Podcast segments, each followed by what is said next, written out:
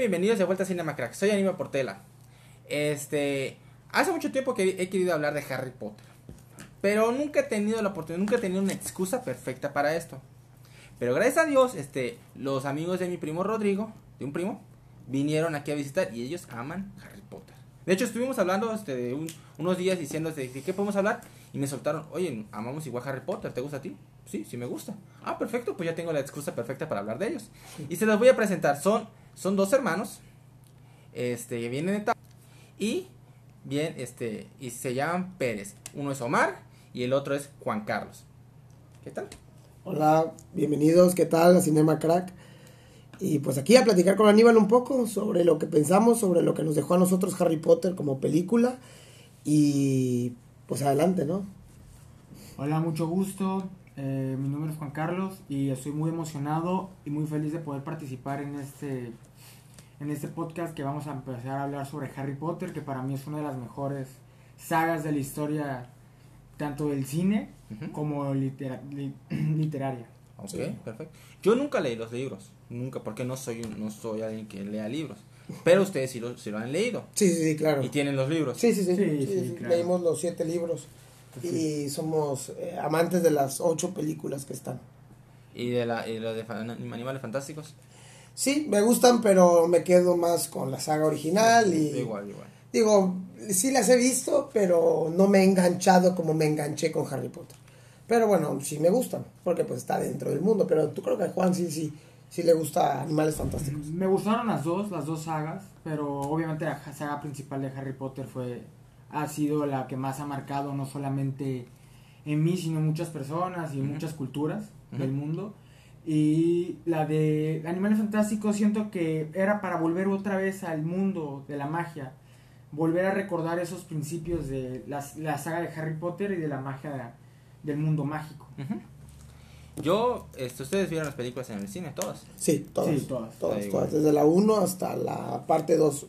Yo, Sí, la única que no vi en el cine fue este, la parte 1 de las 7. Y de hecho todas las vimos juntos, ¿no? Sí, todas, desde Sí, niño desde niño todas las vimos juntos. Sí, hemos participado. sí, sí. Ok, perfecto. Todas las hemos visto. En- Entonces ustedes me van a dar los datos mayores de, de Harry Potter, tanto del, del li- los libros que las películas. Porque Así digo, es. me encanta, pero ustedes son más cabrones para esto. Sí, sí, sí, gracias. Sí, claro, gracias. Gracias. Este, ok, este, vamos, antes de empezar, mis redes sociales me pueden seguir por Facebook y Twitter, aparezco como Aníbal Portela, tanto en Facebook y Twitter, y en Instagram aparezco como Aníbal RDGZ24. Pueden apoyarme por Patreon, este, está en mi perfil de Instagram y pueden encontrar el enlace. Este, como solo son 8 películas, vamos a rankear estas, porque usualmente ya saben que hacemos 10. Sí. Entonces vamos a empezar del 8 al 6, luego del 5 al 4 y las últimas 3 vamos de uno en uno. Ya que somos tres personas que vamos a hacer su- nuestro propio este, top, Sí. este, pues va a ser algo un poquito largo pero muy entretenido. Sí. ¿Ok? ¿Están listos? Perfecto. Listo, Ah. muchísimo. Perfecto, ahorita vamos. Ok, Juan Carlos, tú vas a ser el primero en, este, en dar a conocer tu top. ¿Cuál es tu número 8? Para mí, mi número 8 es la película 4, Harry Potter y el Cáliz de Félix. El Cáliz de Fuego. Cáliz de Fuego, sí. Cáliz de Fuego. Este, ¿en ¿Dónde la tienes tú? La del cáliz de fuego yo la tengo en la número 4. No, yo la tengo en el 7. En el 7. Sí, yo la tengo en el 7. Habla de ella, empieza. Bueno, yo este, decidí poner el Cáliz de Fuego en, esta, en, este, en este número porque considero que fue una película que no se apegó demasiado al libro. Siento que fue una película que exageró algunas escenas y no integró una u otras escenas que realmente valían la pena meter. Ah, quitaron un papel muy importante en esa película que era el del personaje de Dobby, un personaje muy querido por todas las personas que realmente la gente le gusta mucho y que en esa película tuvo eh, una gran aparición tenía como que un papel más o menos fundamental y no lo integraron a la película. No entiendo el motivo por el cual no lo metieron pero pues eh, en mi punto de vista siento que eso fue algo que afectó mucho a la historia siguiente de las demás películas y sobre todo a la de la de esa película. Ah, evitaron muchas cosas evitaron muchas escenas que yo siento que debieron de haber sido súper mega eh, Importantes. importantes en toda la, la saga Ajá. y no las quisieron no las metieron y metieron otras escenas que no están en la peli- eh, que no están en el libro y siento que ahí fue donde se perdió se perdió esa conexión que había libros con película Ok. de cierta forma lo único bueno o sea hubo algunas cosas muy buenas pero una de las cosas que a mí más me agradaron fue el hecho de que el personaje de Lord Voldemort que hicieron en el Cáliz de Fuego lo perfeccionaron. El de, la- el de los libros, a mí, para mi gusto, no es el mito que el que tenga los ojos rojos no, no se me asimilitaba mucho a una serpiente, porque Voldemort físicamente se aparecía cada vez más a una serpiente. Pero en, en, en- en la película le pusieron los ojos verdes. Y a mi punto de vista, para mí, perfeccionaron el, el personaje como tal porque se ve más reflejado a una serpiente. Ajá, eso iba a decirte. Parece más una serpiente porque la serpiente es sangre fría. Y ahí sí se veía más frío. Sí, sí. Sí, así es. Y, y en la parte donde abre los ojos y aparece los ojos como una serpiente, rasgado. Siento que ahí eh, estuvo muy bien esa parte de la película. Perfecto. Lo peor que te puedo decir de la película, que por lo, por lo que está en la octava posición, es porque metieron una escena innecesaria que es cuando el dragón sale volando en los torneos de los tres magos en la primera prueba. Ok. Esa escena nunca apareció en el libro y la iré innecesaria. Y es una, este- una escena que dura bastante, que hubieran metido mejores cosas que esta, la verdad. Ok, perfecto. Omar, ¿tú qué piensas de esta? Creo que está en todo lo correcto. Yo la puse en el número 4, la del cáliz de fuego, porque, bueno, yo ahorita, ahorita iré a hablar de ello. Pero, este, ¿puedo ir a la mía, la 8? ¿O seguimos con...? No, no. Coméntalo ya. No hay problema. La del cáliz de fuego, para mí me gustó, porque para la edad que yo tenía y para lo que yo veía en ese momento, tiene muy buena animación. Sí, sí, una cierto. película con una muy buena animación. Eh, ya luego, a mí me tocó, creo que a ti igual, eh, primero ver la película y después leer el libro. Bueno, y nosotros pues seguido vemos eh, nuevamente las películas. Entonces, cuando leemos primero el libro y te das cuenta, para empezar es uno de los libros más grandes que hay de, Har- de la saga de Harry Es Potter. el segundo. Es el segundo más grande. El segundo Primero más es la. Orden del Fénix. Ok. Y este y tiene mucha historia. Creo que como libro es muy bueno como libro, la verdad es, es, es muy bueno y creo que de los mejores que tiene en mi top de libros, yo creo que están de los números unos. Y este, porque te deja muy intrigado Ok. como tal. Y me gusta mucho, pero sí creo que, que sí haría yo un cambio, porque tiene mucha razón Juan en lo que dice. Se desacopla la película a todo, sí, a, realmente al libro. Luego cuando leemos el libro, es otra magia el libro. Entonces ahí sí creo que prefiero yo el libro que la película. Está perfecto.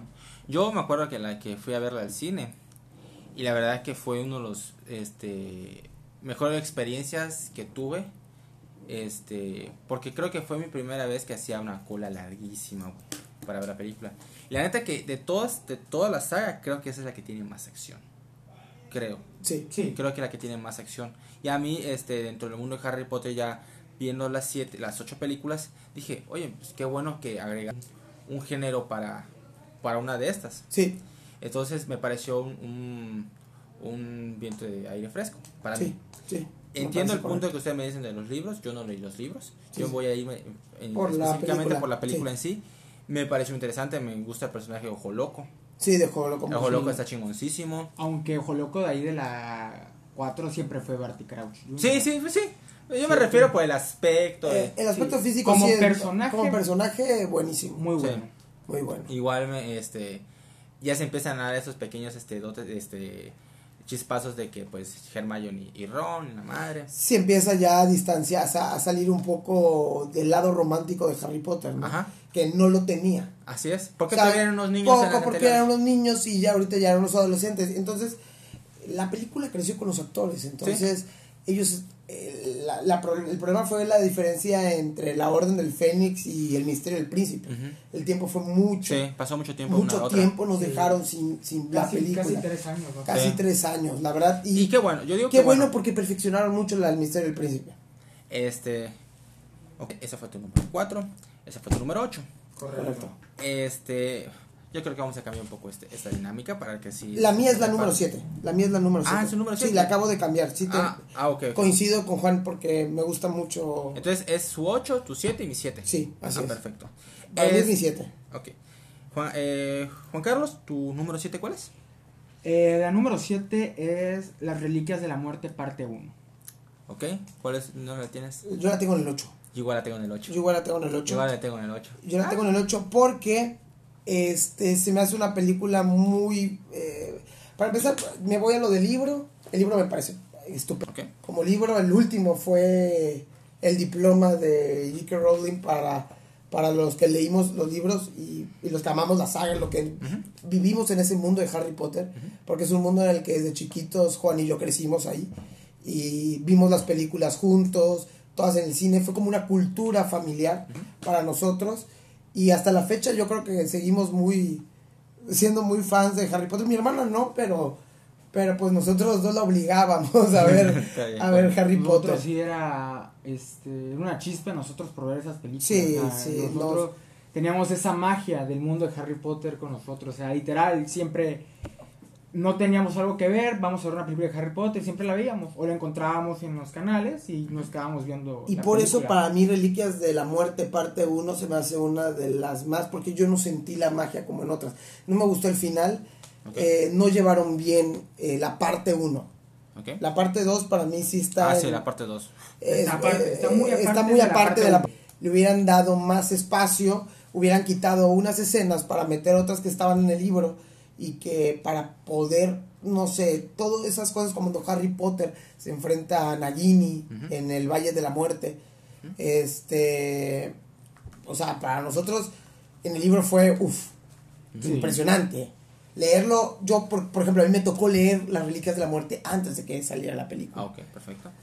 yo leí El Misterio del Príncipe eh, con, es, unos días antes de que saliera la del Misterio del Príncipe y ya de ahí leí, tú leíste la- ya después, ¿no? Yo leí todos los libros después de la, de la 7 parte 2.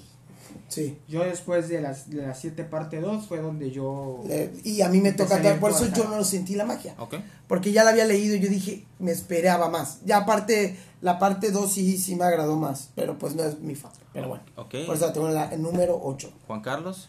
Yo la puse en el número 7 porque efectivamente fue una película que se hizo muy tediosa, realmente. Fue una película que fue muy tardada en las escenas, metieron escenas de comedia eh, obligadas, porque no hay otra forma de decirlo, que no estuvieron mal, pero realmente es como que eran un poco innecesarias. Pues. O sea, yo siento que con la trama original, pues la, la parte de la comedia ahí entraba, no necesariamente tener que agregar otras más.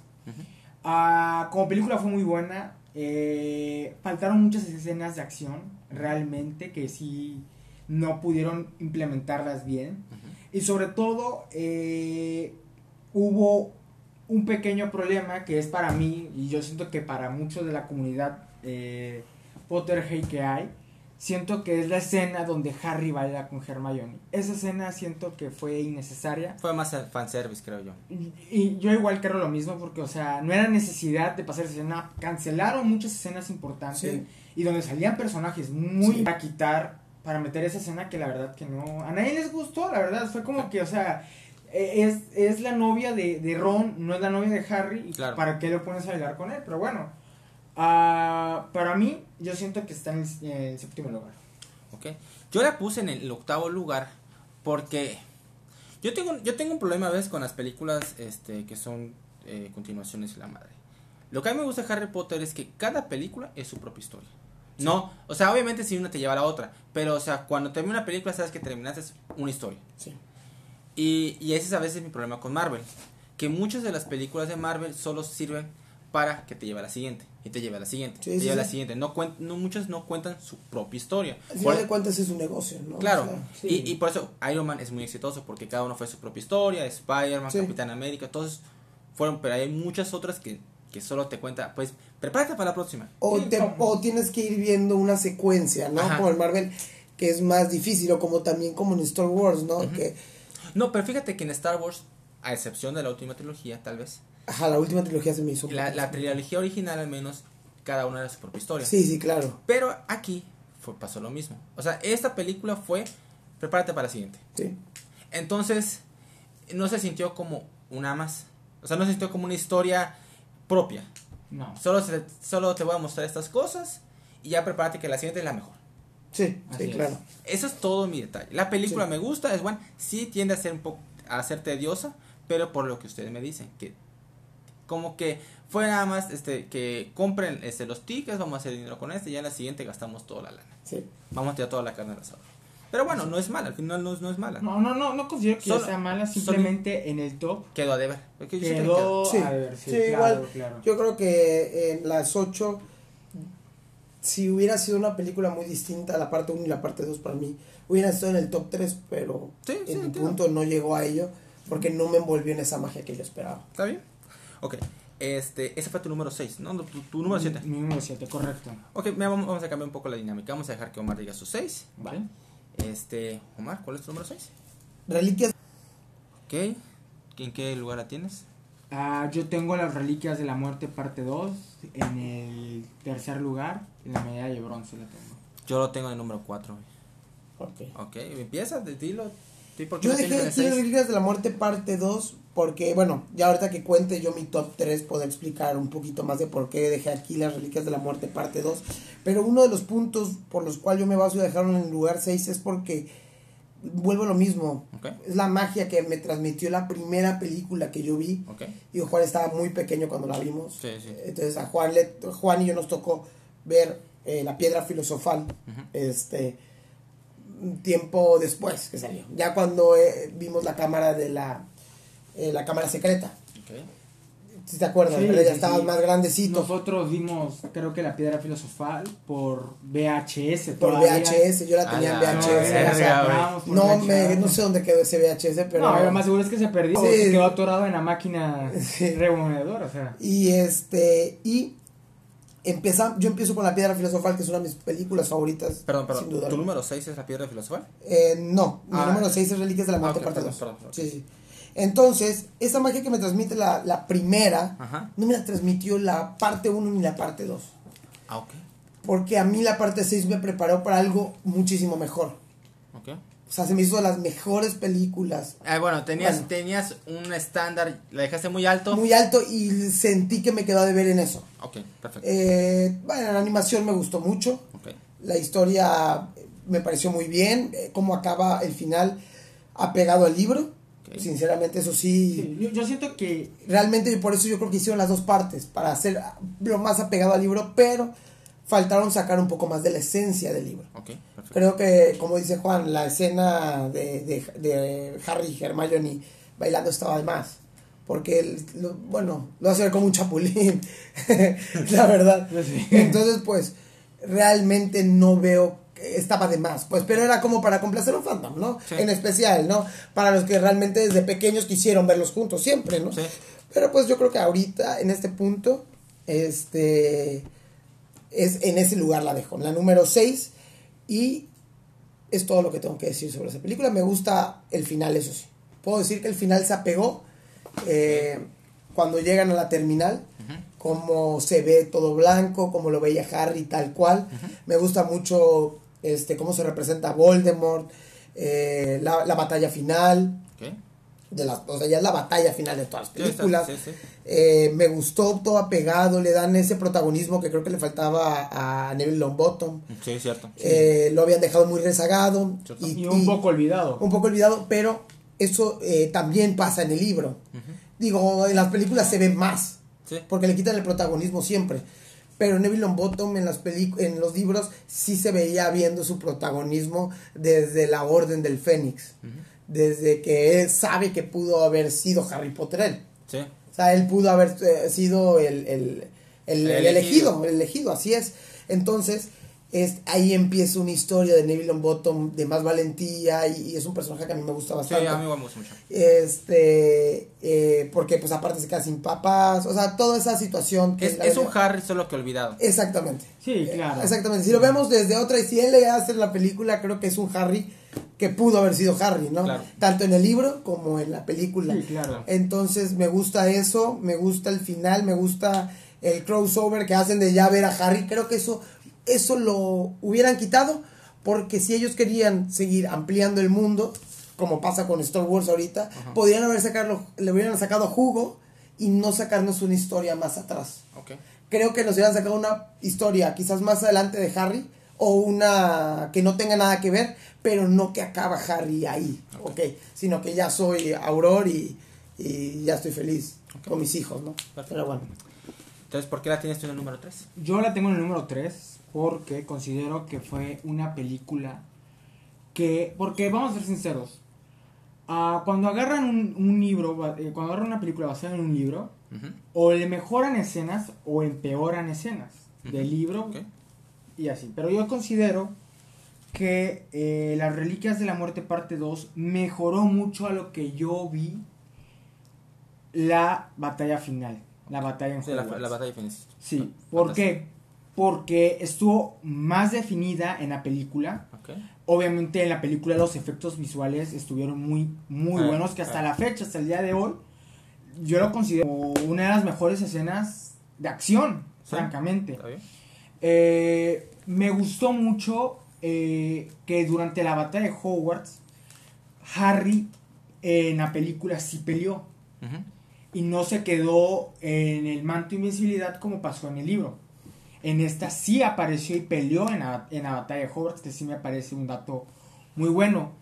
Una de las pequeñas cosas que a mí de- no me gustaron es de que en la escena donde Harry va a ver a Voldemort, eh, en, los- en- en el, ¿cómo se llama? En donde están los barcos, eh, esa escena no pasa así en el libro. Realmente Voldemort se encontraba, Voldemort se encontraba eh, en la casa de los sustos. Él se encontraba ahí con Nagini, dentro de Nagini en una protección, como una burbuja. Y Harry se metió por la trampilla del, del Saucer boxeador. Y como pasó en la película 3, El prisionero de Azkaban, y se, y se puso en la parte de abajo donde estaba Voldemort. Ok. Siento que hubiera sido mejor la escena donde pasó en, la, en el libro Ujú. y no en la película que fue una escena que no que pudieron haberlo hecho pues realmente era la última tenían que cerrar con broche de oro Ujú. que sí lo hicieron la verdad Sí, sí. y lo, lo para mí quizás algo que sí y creo que pues mucha gente de la comunidad de Harry Potter está de acuerdo es la horrible escena en donde Harry rompe la varita de Sauco la varita de Sauco en la película la rompe Harry después de la batalla durante el puente y la tira al abismo. En el libro no. En el libro Harry obtiene la varita de Sauco y cuando, se la- cuando mata a Voldemort, cuando desarma a Voldemort, eh, y cuando obtiene la varita de Sauco ya regresó a su mano porque él era el verdadero amo de la varita de, Sauco, la llevó a la tumba de Voldemort, de la tumba de Dumbledore, perdón, Ajá. y se la, se la puso a, a Dumbledore. Y iba a morir. Con, cuando Harry muriera, ya la varita no iba a tener ni un dueño y ahí la magia de la varita de Se Sauco acaba. se iba a acabar. Ok, es un buen detalle. Es un buen detalle. A mí lo que me gustó de esta película es que pinche buen cierre. Sí. O sea, a mí ese cierre de, de, de Sí. historia de la saga Sí. me pareció fantástica. Las peleas. Cuando Harry toma la valentía de ir a buscar a Voldemort al, al bosque, Sí. Y usar la piedra de la a su mamá, a su papá, a Sirius Black, y a Remus a, Lupin. a Remus Lupin y a... Me encanta la parte donde este Neville Longbottom que matan a Giri, güey. Eh, la, una- la mamá de Ron se chinga. Los recuerdos de Snape. Ah, los ahí recuerdos es cuando. Los ahí es cuando podemos decir que Snape se le quita lo villano y se vuelve un héroe, ¿no? Sí, de porque hecho, de- de- para mí, para mí realmente mi personaje favorito es Snape. Es Sí. creo que es el personaje más desarrollado de todos. Sí, yo Sí, siento que es el, el personaje. Creo que es Dumbledore. Para mí el más desarrollado es Dumbledore Bueno, por el poder igual- que le dan. Sí, igual a mí se me hace el mejor. Yo creo que el número uno sería Dumbledore y el número dos sería Sí, Snape. Snape, pero pues no vamos a hacer otro top de, De de personajes. personajes. de- Yo creo, yo creo que más adelante podremos hacer un top 10 Podríamos- de, Pues no estaría personajes. mal, porque Sí, un top hay de muchos personajes, personajes, sí. que realmente. Y hay muchos que no son Harry Potter y que sobrepasan la película de Harry Potter Sí, y sí. el nombre de Harry Potter, ¿no? Sí, Porque sí, realmente Harry Potter es el vehículo, pero a su alrededor hay demasiados buenos personajes. Es que Harry Potter fue el inicio de un mundo. Sí. Entonces realmente no es Harry Potter, sino el inicio del mundo De Harry Potter. de Harry sí. Harry Potter. así Potter, es. así es. Este, eh, me fascina el cierre, las escenas, las actuaciones son fantásticas, los efectos Los especiales. los efe- batalla. Los efectos especiales, la neta, que no, no, no, no, no te ahogan, o sea, están bien. Lo, lo- cuando tienen que ser efectos especiales lo usan y cuando son escenarios son escenarios, Sí, no son, es, sí, sí, no, no son así efectos especiales. El bosque es el bosque, el, la escuela es la escuela. O sea, eso me gustó mucho.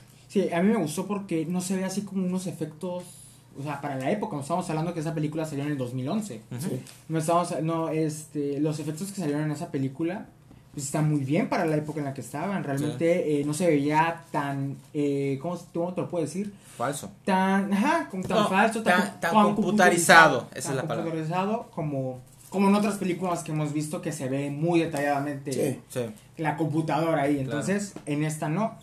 Es, cuidaron mucho esa parte realmente y más porque esa película fue grabada pues a mm, la parte del castillo y todo eso fue grabada por computadora Sí, porque claro. con- no y sobre todo algo que me gustó mucho las de las las muertes que hubieron en esa película porque hubieron muchas muertes durante la batalla de, de Hogwarts Sí, sí. Pero a mí la, que más la parte que más me gusta es la de cuando la mamá de Ron mata a Ah, Bellatrix. a Bellatrix Lestrange. Ah, Para no, mí, Bellatrix Lestrange es una de, la- de mis personajes favoritos. ¿Eh? sí Sí. Porque está loca o... Su voz, todo el personaje, la Ah, chingón. actriz, todo, la ¿no? actriz Eh, todo Sí, ta- pero el personaje lo, lo, lo hace mejor todavía que el libro, la verdad. Ok. Nada más la actriz como... Sí, igual a mí, por demás, o sea, le dio una esencia tan marcada a ese personaje Sí. que de plano es que dices, no puedo creer, o sea, tú cuando ves a ese personaje crees que lleva toda la saga el Ujú. personaje, pero nada más apareció en, Tres. las en las últimas cuatro películas, desde la, de las 5, Ah, la sí, 6, cuatro. la 7, 1 y la 7, 2. Sí. Realmente es un personaje que yo siento que debió haber tenido un poco más de, No, yo creo que tuvo lo adecuado. de aparición, pero pues bueno. Ok, esa fue tu número 6, Sí. esa fue tu número 3 y esta fue mi número 4. Ok. Correcto, correcto. Yo digo mi número Cinco. 5. Va. La mía es la cámara secreta. La tuya, Juan. La mía, igual, la cámara secreta. Igual. La Igual. cámara secreta, mi número 5. Ah, Sí. estamos iguales. Igual, igual, igual. Digo, yo creo que todos vamos a coincidir que es una buena película, pero no es tan buena como para estar en las tres primeras, ¿no? Ajá.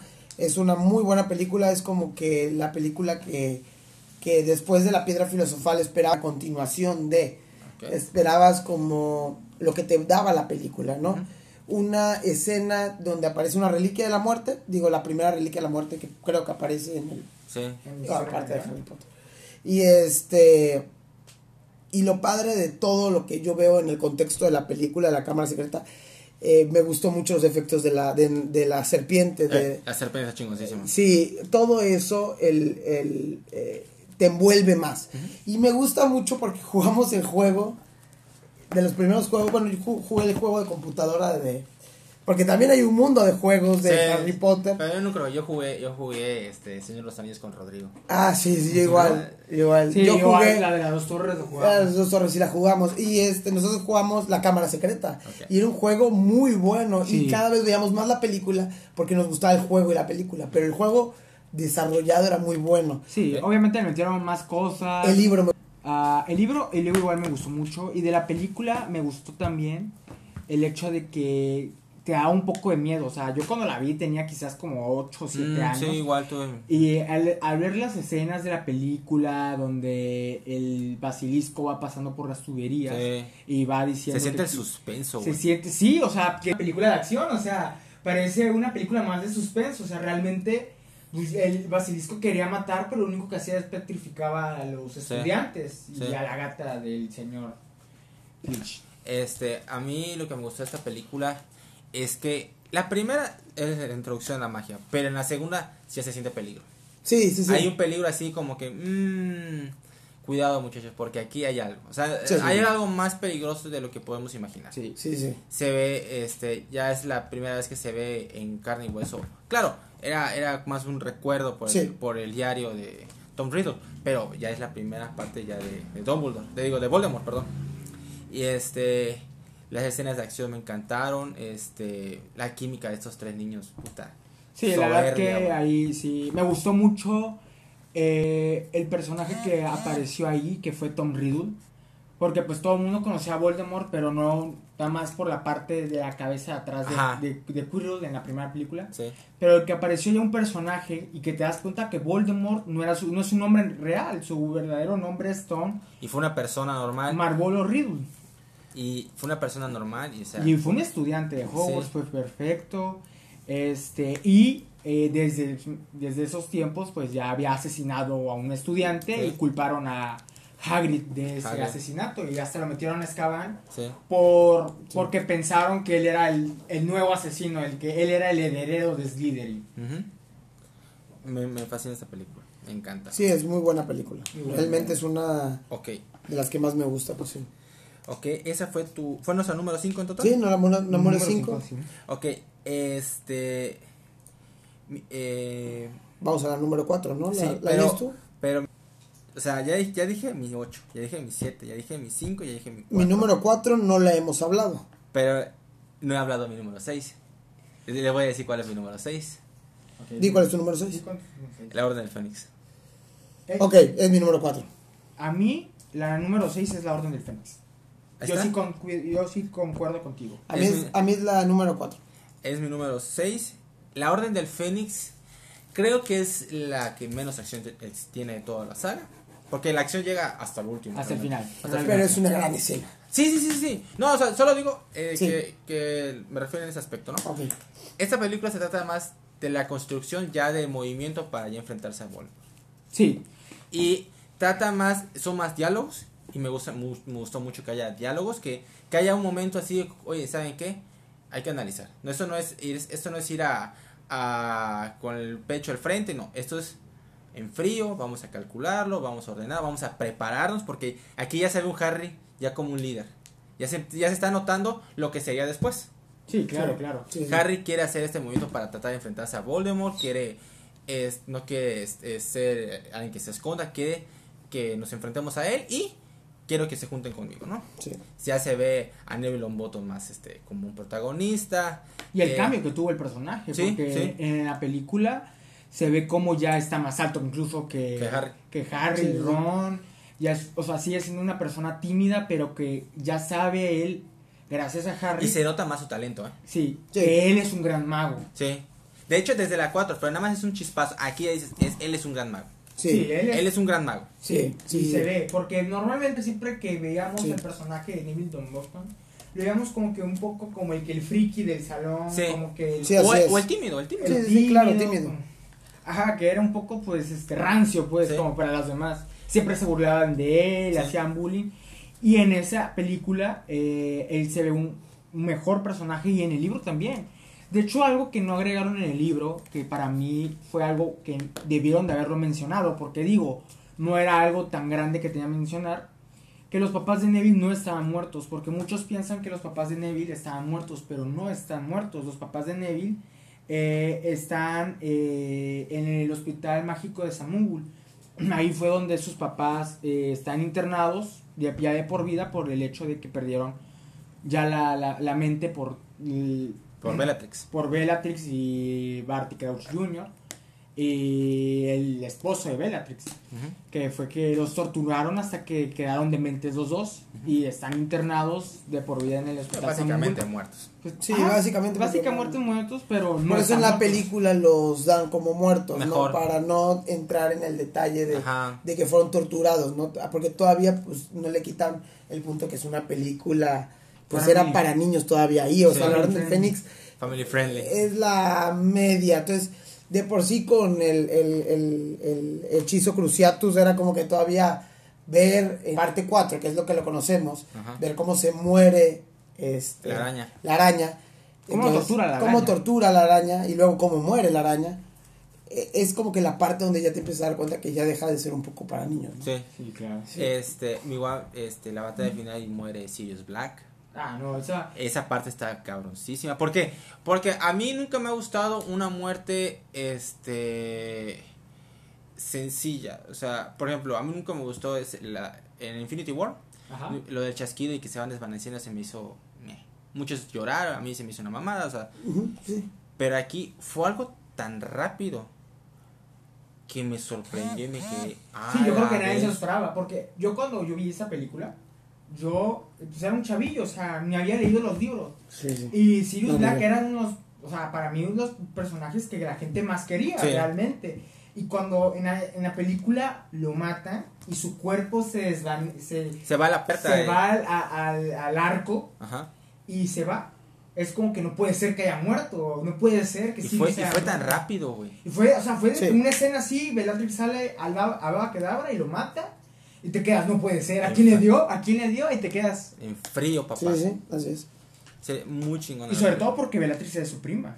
Sí. Es la prima de Sirius Black. Es la prima y, de Sirius Black. y todavía se ríe de la muerte de su primo. Sí. O sea, ahí es donde te das Y- cuenta y luego- la locura que tiene el y personaje. luego, y cuando Harry lo inicia, persigue. y luego cuando inicia la del misterio al principio empieza con eso. Sí. Sí. Riéndose y mofándose de la muerte. sí, y luego, ¿no? y luego el final, la pelea entre Voldemort y Dumbledore. Ah, no. Ah. esa para mí es. Es que esa Es la- escena es que la esa- mejor pelea de es toda de la las saga. mejores peleas Sí, o para la mí la mejor pelea de todas las sagas más Sí. que la última Sí. porque se enfrentan dos de los mejores magos Sí. y Sí. realmente ya no se iba a volver a ver un enfrentamiento así No. Sí, y digo, Nunca. fue espectacular porque de hecho en el libro. me gusta el efecto que se da Sí, muchísimo todo la arena El agua, la- me gusta fuego, mucho la, de arquitectura la arquitectura los mosaicos Sí. donde se, se, él se recrea la pelea es negro con verde no sé me, me, me agrada como un verde moco. sí como un verde moco pero me agrada No, es mucho un poco más como verde, este, ¿cómo se llama? Esmeralda. Esmeralda, Con sí. Como, o como así de pantano. Sí, no sí, sé, sí. Sí, es un- pero hicieron perfecto eh, la escenografía Sí. del Ministerio de Magia. Sí. La verdad fue espectacular. Recrearon muy bien la estatua de la fuente. Sí. Porque realmente sí era compleja. Yo hasta la fecha no entiendo bien el, el, este, cómo era la estatua de, de, del- de la fuente del Ministerio de Magia. Sí. La verdad fue, creo que ha sido de las mejores peleas porque digo, se enfrentó el mejor personaje para mí de toda la saga, que es Albus Dumbledore, con un personaje que, o sea, con el villano principal de la saga. Y que fue una pelea espectacular, Sí. en donde realmente, porque en el libro no está así, en el libro es totalmente distinto a como aparece en la película. En la película está 10 veces mejor a como está en el libro. En el libro quizás son 10 páginas de pelea y está sencillo, ¿no? Y no hay como que tanta No le da chispa ni no- magia. No le da el respeto que merecen estos dos grandes Claro, magos. y en la película sí lo hicieron. Y es por eso que está en la posición 6, porque realmente fue una película que marcó una gran pelea. Yo creo que era de las mejores peleas de acción que han habido en la historia del cine.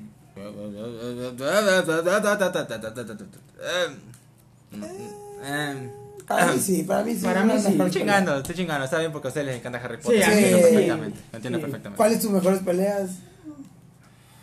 Verga. No es decir que la de Iron Man versus No, Thanos. no, no, no, prefiero, prefiero mil veces la de Iron Man contra Capitán América y, y- en Civil War. Sí. Mm. Pero, pero, o sea, me refiero, si, si nos vamos a, a Marvel, o sea, pero, Pero- no, pero tengo otras peleas en otras películas que he Va, visto, va. que, pero lo haría en otro programa. Va, va. En otro Sí, programa. sí, me parece. Solamente Ok. no vayas a mencionar la de Batman vs Superman porque esa de plano. No, esa no. pelea es una vergüenza para, para lo que son. Hasta para el fandom, güey. Ajá, Para todos, hasta para la persona que no conoce y fue a ver la película, se, se rió de la escena de Marta. Ok, este, Vamos. esa fue mi número 6. Ok. Tú ya dijiste tu el 8 al 4, ¿ah? no, me falta el 4. El 4, quedamos con el 4. Ok. Eh, Omar, tú dijiste tu 8 al 4, ¿no? Yo ya dije mi 8 al 4, no he dicho ni mi 1, ni mi 2, ni mi 3. Ok, yo tampoco he dicho mi 1, mi 2, mi 3. Entonces vamos contigo, vamos con tu 4. Ok, perfecto. Eh, el número 4 es, yo puse en esta posición a la película que dio inicio al mundo de Harry Potter, Ok. que es La Piedra Filosofal. Ok, esa es. Eh, Omar, ¿en qué lugar tienes la piedra filosofal? En la número 3. La tengo en el número 3 igual. Sí. Sí. Y ahorita explico que, Sí. pero qué bueno, Aníbal, vamos por el mismo Sí, sintonía. excepto el último, el último no va a ser lo mismo. Pero bueno. Pero ok, bueno, ok, vamos. Vamos. Mira, yo considero La Piedra Filosofal es la película ¿Quién te introduce? que te introduce a la magia. Sí. Porque nosotros teníamos pues vari- varios como que indicios de la magia y así. Pero en esa película ves la magia como tal distinta. Sí. Te mete en un mundo distinto que es el mundo de Harry Potter. Un mundo vemos como que es, está basado en Londres, Inglaterra. Y aquí es como que otro mundo dentro de Londres, Inglaterra.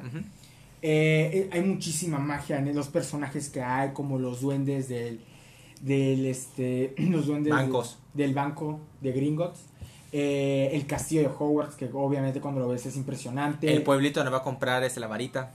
Sí. Ah, ah, sí, el Sí, callejón, el callejón Diagon. el callejón, el callejón Diagon, este, Eh, Olivander cuando entra la- Ollivander. cuando entra Olivander y compra la varita. y- Cuando la varita selecciona a Harry. Ajá, selecciona a Harry. Este.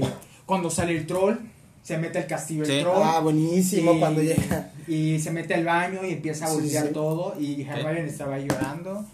Ah, el, espejo, el espejo de O- Oset, que para mí es uno de los artículos más mágicos que hay del, de- del mundo de Harry Potter y que no volvió a salir. Sí, no, no O vuelve a sea, salir. nada más salió en la primera película y no volvió a El, salir. el donde ves a los que más quieres, ¿no? Sí, sí, Sí. que él ve a sus papás. Sí. Sí, claro, que es lo que tú más quieres ver.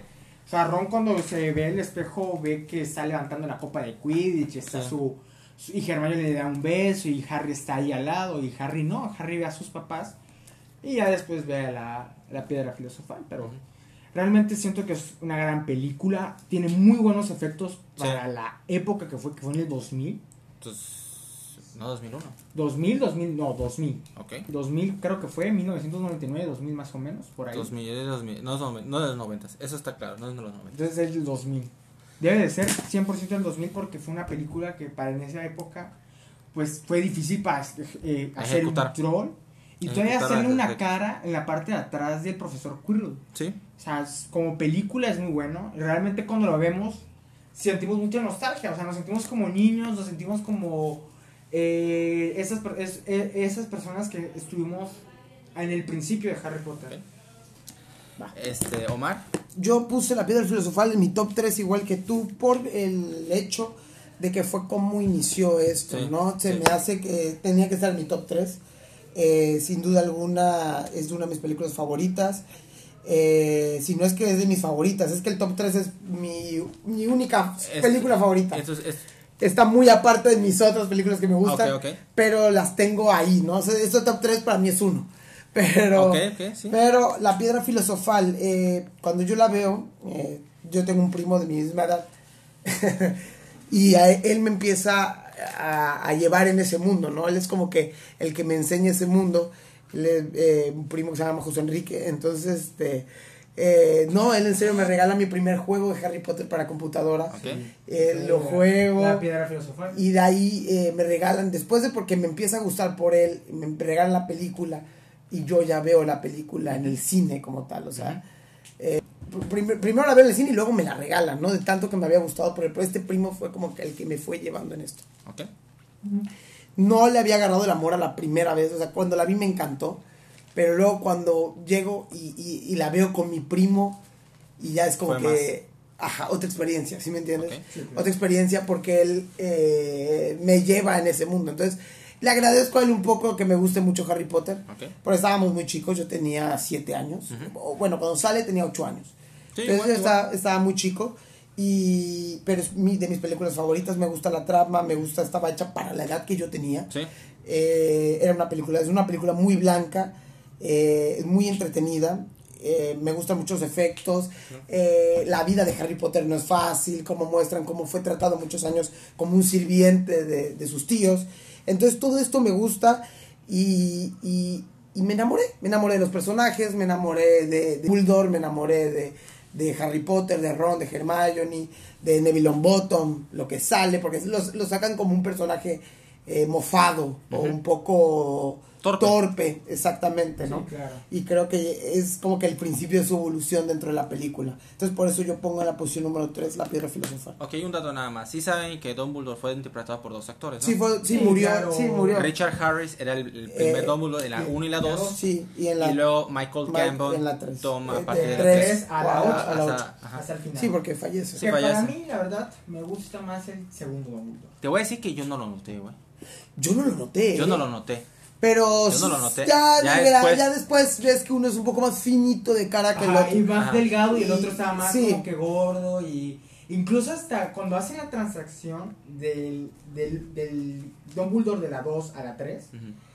eh, te das cuenta que hasta la barba le cambia hasta el pelo blanco le cambia Sí, pero fíjate que yo no lo noté. yo sí- yo no yo sí lo noté yo sí lo pude notar no, no lo noté. cuando lo Y, vi y yo conocí a Richard Harris por Los Imperdonables. No se han visto Los Imperdonables. O No, no, Forgiven no. de Clint Eastwood. No, no, no. Yo Gran película de vaqueros. La tengo acá. Increíble película. Ok, gracias. Este, la otra, a mí me encanta el inicio de la película, cómo me ha tratado por sus tíos y por su primo. sí Me encanta, porque luego viene a llegar estas cartas para que pues vaya a la escuela. y cómo se va construyendo todo esto. Entonces, eh, todas esas veces que tratan de huir de las cartas, me encanta porque es como hay un mundo mágico. Y te está, te está construyendo, oye, aquí hay un mundo mágico, está muy chingón. Y ya cuando llega Harry le dice, oye Harry, eres un mago. Y lo lleva. Y ves todo este mundo y dices, puta madre, qué chingón está esto, ¿eh?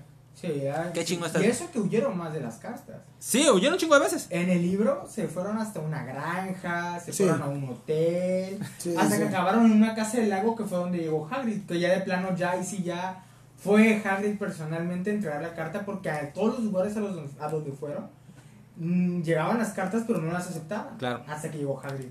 Y la segunda cosa es John Williams. La música de John Williams. En el momento que escucha... tin, tirin, tin, No, tin, tin. eh, Sí. marcó John Sí. Williams, John Williams, mis respetos, es, es, es, este, obviamente tengo a John Williams primero y está Ennio Morricone. Tiene un maldito toque para estos cuentos mágicos. Sí. Madre, o sea, es mortal, Star Wars, Indiana Jones, Jurassic Park, Harry Potter. Es, Y te- un, y es un genio. Es un Sí, genio. sabe hacer esa música de banda porque, o sea, la, la canción del principio de Harry Potter de la 1 ha estado en todas las películas. Sí, y, la, y, me, y, no me, y me chilló un poquito que no sigue haciendo las músicas de todas. Sí, eso sí. Porque no- realmente, realmente la película de Harry- la música de Harry Potter, a excepción de esa, es muy olvidada. No recuerdas una tonada así que digas, ah, recuerdo esa tonada. Yo, yo sí, yo sí tengo una. Pero no son todas. No si, son si todas. fuera John Williams, te, te apuesto que sí sabrías casi muchas de esas. Casi, casi se te lo aseguro. Porque tienes este talento. Sí. Pero la introducción del mundo de Harry Potter es fantástica. Y otra cosa, esa la dirige Christopher Columbus. Este director fue el que hizo la de Mi Pobre Angelito. Qué curioso, ¿no? Y justamente para esos años más o menos, ¿no? No, Mi Pobre Angelito fue en el 93, 92. Sí, Ah, o sea, mucho tiempo Seis años después. Ocho años antes. Ocho años antes. Este de, y fue por, por Mi Pobre Angelito que este ya había tenido la conexión ese director con John Williams. Ah, Y él le pidió, oye, ¿puedes hacer la música? Sí. Y ahí está. Qué chingón, ¿verdad? Qué buen dato, ¿eh? Qué buen dato, eso Eh, yo no lo sabía. John Williams hizo la música de Mi Pobre Angelito y también de Harry Potter. Me gusta la música de mi pobre Ah, angelito. es fantástica, así me Fantástica. encanta. Ok, Me hace sentir la magia de la Navidad. miren, le voy a decir mi número 2 porque sé que es tu número 1. Ok. Es, ah, pero tu número... Este es, No, mi número 3 Ah, bueno, sí, ya habías las dicho. Reliquias de la Muerte, parte 2. ok. La mi número número dos. 2... Es el prisionero de Azkaban. No, mi número 2 Ajá. es este, este, El Príncipe Mestizo. No. Ah, Ahí mi número 2 es el prisionero Azkaban. Sí, igual yo la tengo como el prisionero Azkaban. Es mi número 2 y, se- y ya, pues ya con eso su número 1 es El Príncipe Mestizo. Sí, si quieres, si quieres, hablamos primero del prisionero Azkaban. ¿Te late? Para que cerremos con el número uno. Ah, la bestia, sabía que, sabía que el, el, el, el, el fan interna de que no te voy a permitir que, que esto sea este, el número uno. El nuestro es el que entra. Bueno, va, cuenta tú No, por no. qué. Pues, Del prisionero de Azkaban. Vamos a hablar del primer Prisionero de Azkaban, es mi número uno. Cuenta tú por qué. Y nosotros ya te damos. Porque es la única película que no habla de Voldemort, realmente. Se enfoca realmente en otra cosa totalmente distinta. El director aparte es Alfonso Cuarón y me No, encanta. al Cuarón es un chingonazo. Y me Sí. gusta mucho la animación. Metió- Es que ahí realmente metió la magia de Harry Sí. Potter. Sí. El libro. En el momento que sale con Bucky, ¿cómo se llama? Eh, Ah, el- Brockby. Brockby.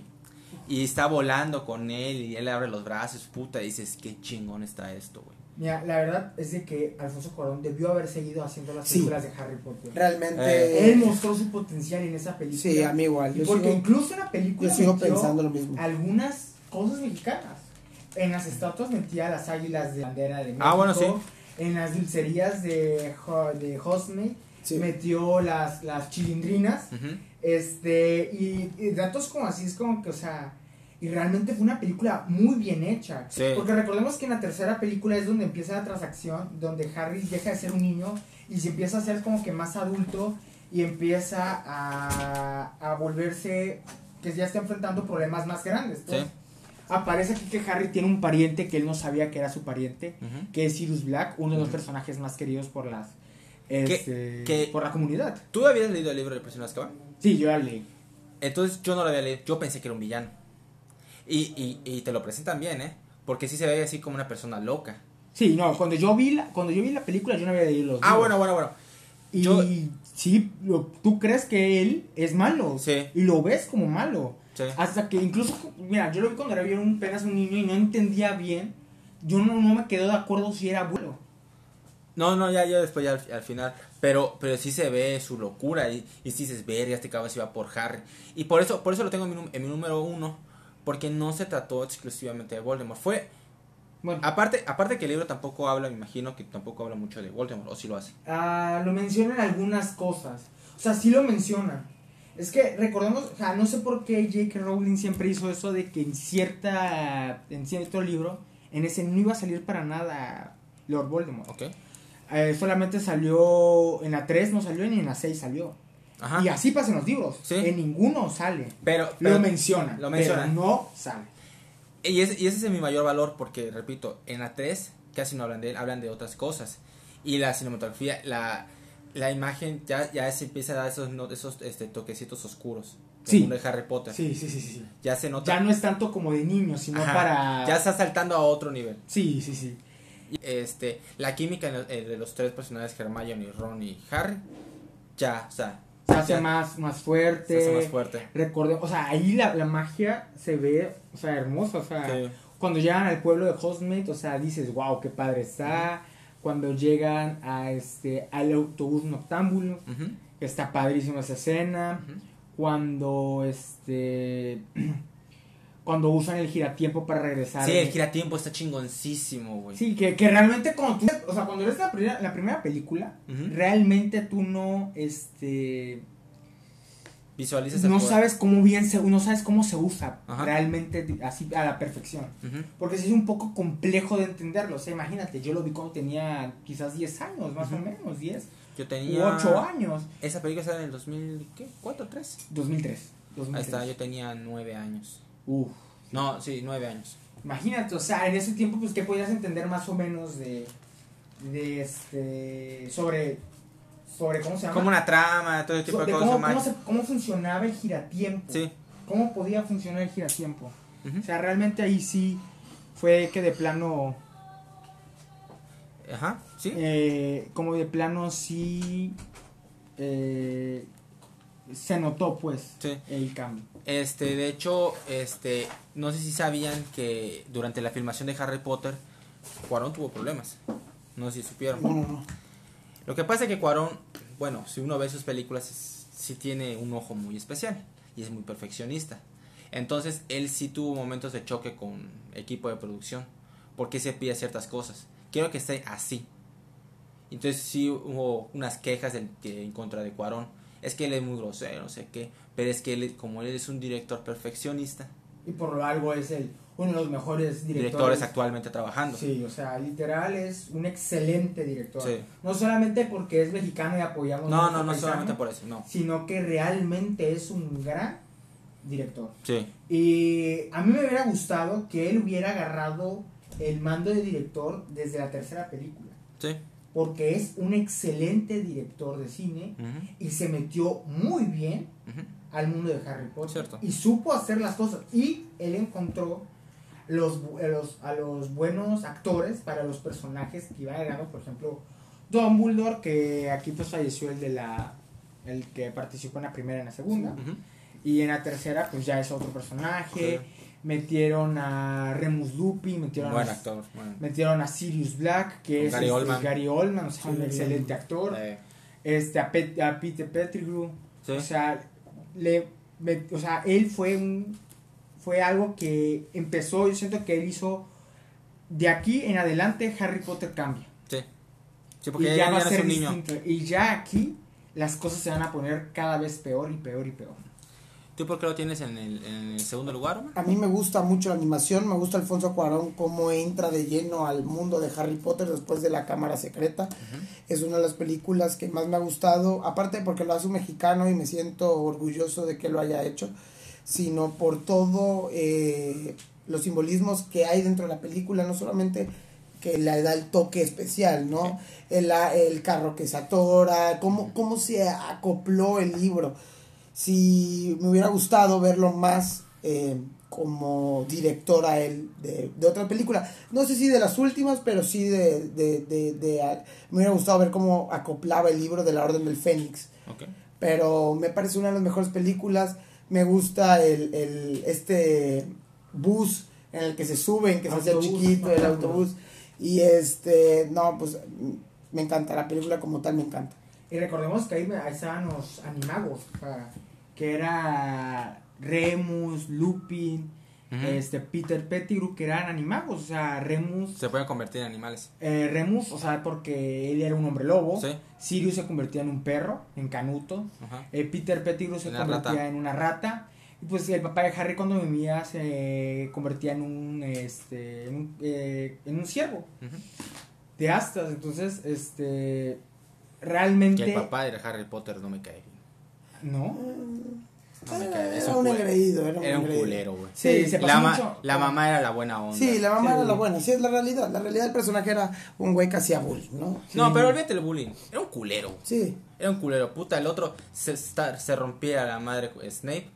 Puta, y ese se lo pisoteaba cada rato, güey. Reconoce. Ya, ya ni con Neville Longbottom, güey. Todavía el Neville Longbottom sí lo incluyó. Oye, me coño. Era buena onda, o sea, sa- vente. El otro no, el otro, bang, bang, bang. Pero bueno. Me Sí. parece bien. Y eso que era un des- pero el papá de Harry, como Harry es un descendiente de los de los amos originales de las reliquias de la muerte. Sí. Sí. sí. Ok, ahora sí, vamos a hablar de su número uno. Que es mi número dos, que es el príncipe mestizo. Sí, Correcto. el principio mestizo. ¿Quién quiere empezar? Empieza tú. Ok. Ok, Juan Carlos empieza. Eh, para mí el misterio del el, el misterio del príncipe mestizo es sin duda alguna mi- la mejor película de Harry Potter. O sea, literal. Sí. O sea, no solamente porque la película está genial, sino porque en el libro también lo es. O sea, la película tiene un tono de como que ya no son los tiempos de antes. Ya no son los tiempos de, de- de felicidad que está en la primera y en la segunda película. Ya aquí las cosas que están pasando son cosas ya serias, son cosas complicadas de entender, que le tienes que meterte mucho a, al escuchar mucho la película y prestar- prestarle mucha atención a las cosas que están pasando. Te están mostrando cómo es la vida de Voldemort, cómo se convirtió Tom Riddle en, en Voldemort. Este, cómo fue cuando Dumbledore lo fue a visitar al, al este al, al orfanato y lo fue a reclutar para el castillo de Hogwarts y hubieron algunas escenas que no incluyeron en la película que realmente hubie- hubiesen quedado perfecto hubiesen hecho algo maravilloso el que haber metido esas dos cosas que es la primera cuando Tom Ri- eh, cuando Volde- Dumbledore consigue el recuerdo de la verdadera casa de Tom Riddle donde vivía su abuela, su abuelo y su mamá. Ujú. Eh, ahí es donde guarda el, el segundo oro que aparece en la película, que es el anillo. Ujú. Y la última escena es que para pues, a todos los fandom de Harry Potter odia que no haya aparecido es el funeral de Dumbledore Sí. que fue el funeral eh, más este más emotivo que he visto sobre un personaje realmente Sí. me hubiese encantado verlo en una pantalla grande pero aún así el misterio del príncipe mestizo como película como tal es genial Ok, Omar. Ok, a mí me gusta mucho el misterio del príncipe mestizo. Es un. Ok, eh, tengo. eh, es el número uno. Porque. Para empezar, creo que la estuve esperando mucho. Después de La Orden del Fénix nos dejan como tres o dos años sin películas. Creo que tres años para exacto. Entonces, cuando la voy a ver al cine con mi hermano, fue como. Wow, Nos quiero ver qué viene. nos Creo que fue la película que me abre todos los panoramas, donde yo veo las escenas más eh, tenues, donde veo a un Harry más maduro, más Sí. adulto, lo veo más, eh, más serio, más, eh, no sé, no sé cómo explicar ese Harry que veo ahí.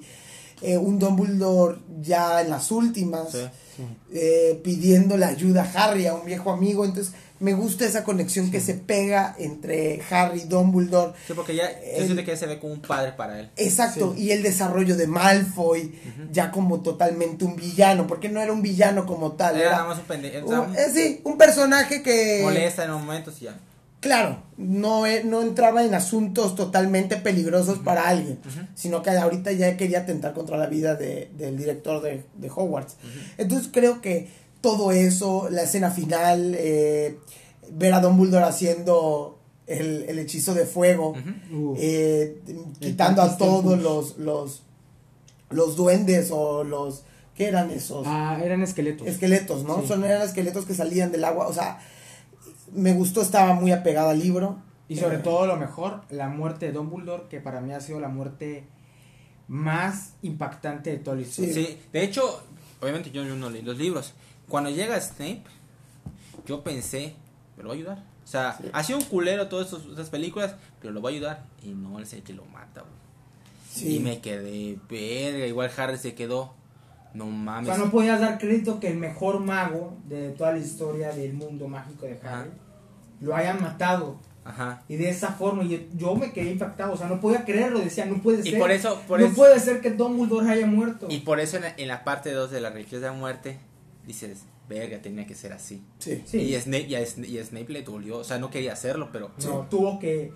No le quedó de otra. Fue una petición Sí. que le hizo. Y eso porque su amigo, le, que era Dumbledore, se lo pidió. Sí. Que tenía que morir por manos de Snape para que Malfoy no quebrantara su alma Ajá. al matar a una Y no, y aparte ganarse más la confianza de, De Voldemort. Voldemort. No, y las Reliquias de la Muerte parte 2 es como que el parteaguas, no tanto la parte 1, para poder entender la como tal la esencia del misterio del príncipe.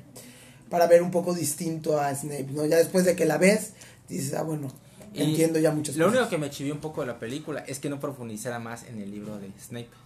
Sí, Sí. Dije, verga, esta cosa. Porque Harry empieza a hacer esos trucos mágicos así del libro y se va profundizando, pero no. Siempre me quedo con ganas de que vea qué más tiene ese pinche libro. de- Sí, sí, sí. Pues tienen otras cosas más. De hecho, él, eh, en los libros, pues aparece que él usa más el libro para ganarse la confianza de Horace Slughorn. eh, para que pudiera conseguir el recuerdo original de Tom Sí. Riddle. A mí me encanta. Nada más una parte chistosa porque cuando, cuando hace, tiene el recuerdo y habla este Tom Riddle con, con el profesor y dice, ¿cómo es un Horcrux, no? Me encanta el meme de, este, de, ¿conoce la cama, el, el agua loca? ¿Nunca lo has visto? Ah, sí, sí, sí. Esa no es una bebida muy Yo poderosa. visto. ¿No lo has visto? No lo he visto. Sí, la el de. Tom, eso es algo muy peligroso. Es oscuro en verdad, oscuro. Te, puede- te terminas una P y al día siguiente estás dando vómito y no sé qué madre. Pero chingosísimo. Ok, ya hicimos nuestro top, nuestro top 8 porque son 8 películas Sí. de Harry Potter. Ahora vamos a pasar a acomodarlas, que creo que está muy definido. Pero Sí. antes se los damos, ¿ok? ¿Listos? Listos. Perfecto. Ok amigos, ya tenemos la lista, el top 8. Este, realmente son muy parecidas. No hubo mucho problema. Este, Fácil, fácil. Estuvo muy fácil, la verdad. Este, así que pues vamos a anunciárselas. Ahí Sí. Número 8. Las reliquias de la muerte, parte 1. El número 7, El cáliz de fuego. el número 6, la, La Orden, Orden del del Fénix. Número 5. La Cámara de los Secretos. Número 4. Reliquias de la Muerte, parte 2. El número 3, la Piedra Filosofal. Número 2. El prisionero de Azkaban. Y Y por el último, Uno, El, Príncipe, Mestizo. Muy buenas películas. Sí, una gran saga, güey. Una gran serie. una Fíjate, gran qué, saga. qué- qué raro es encontrar una saga así de larga que no tenga una mala película. Sí, es difícil poder este, Porque-. Porque malas no hay, ¿eh? No, No, malas no hay. Es como Star Wars, tampoco hay malas. No, No, no, no, no, sí, no, En Star no. Wars hay malas. Sí hay malas, ¿Cuál? Para ustedes, ¿cuál es mala de Star Wars? La, la última saga. Ah, es que esa no me gusta. Me No, gusta la original. y la 1 y 2, güey. La 1 sí está horrible, la 2. Ah, la 1 por, por la amenaza fantasma, por Dark Moon. Ay, no. me gusta mucho. No, él, él se salva, güey. Y Obi-Wan se Y de salva. la 2, a mí me gusta la guerra de los clones. Sí. Pero bueno, Las entonces- un- para mí las únicas buenas realmente son de la 3. bueno, y estamos siete. hablando que también la- el Uh, Señor de los Anillos es muy buena. buena también. Que tiene sus detalles que no me gustaron. De El Señor de los Anillos es tengo, muy bueno. tengo mi episodio de Star Wars. He pasado los mayores corajes de mi vida. He pasado los mayores corajes de mi vida. Pero se van a divertir si lo llegan a escuchar. Va, Va. excelente. Ok, este, ojalá hayan disfrutado de este episodio. Nosotros lo disfrutamos mucho. ¿Lo disfrutaron? Muchas gracias por invitarnos, Ani. Estamos agradecidos contigo por invitarnos a esta, esta sección, a este programa. Espero que nos puedan seguir escuchando. Me agradó estar contigo platicando de una de mis películas favoritas. Y pues ya sabes, eres de la familia y para la familia. Gracias, gracias. Igual ustedes, ¿eh? Igual Sí, ustedes. gracias. Igual te agradezco muchísimo que nos hayas dado la oportunidad de poder hablar sobre un tema que nos encanta tanto, que es las películas de Harry Potter. Este, realmente a mí Me, me amo mucho hablar sobre este tipo de cosas y espero volver a hacer este, otras acciones más contigo. Perfecto, claro que sí, están invitados como siempre. Muchas gracias. Este, eh, comenten, compartan, este, denle like, este, cuál es su película favorita de Harry Potter, este, Síganos en nuestras redes sociales, en Ajá. Instagram OmarPD y en Twitter OPD-10 y de Juan. Eh, a mí me pueden encontrar en Facebook como Juan Carlos y en Instagram me pueden encontrar como Juan CPD98 igual que en Twitter. Perfecto, ya saben, pues Como Juan síganos. Carlos en Facebook. Juan Carlos. Este, les deseamos lo mejor a todos ustedes y hasta la próxima. Feliz año nuevo. Feliz año nuevo a todos. Feliz año. Bye.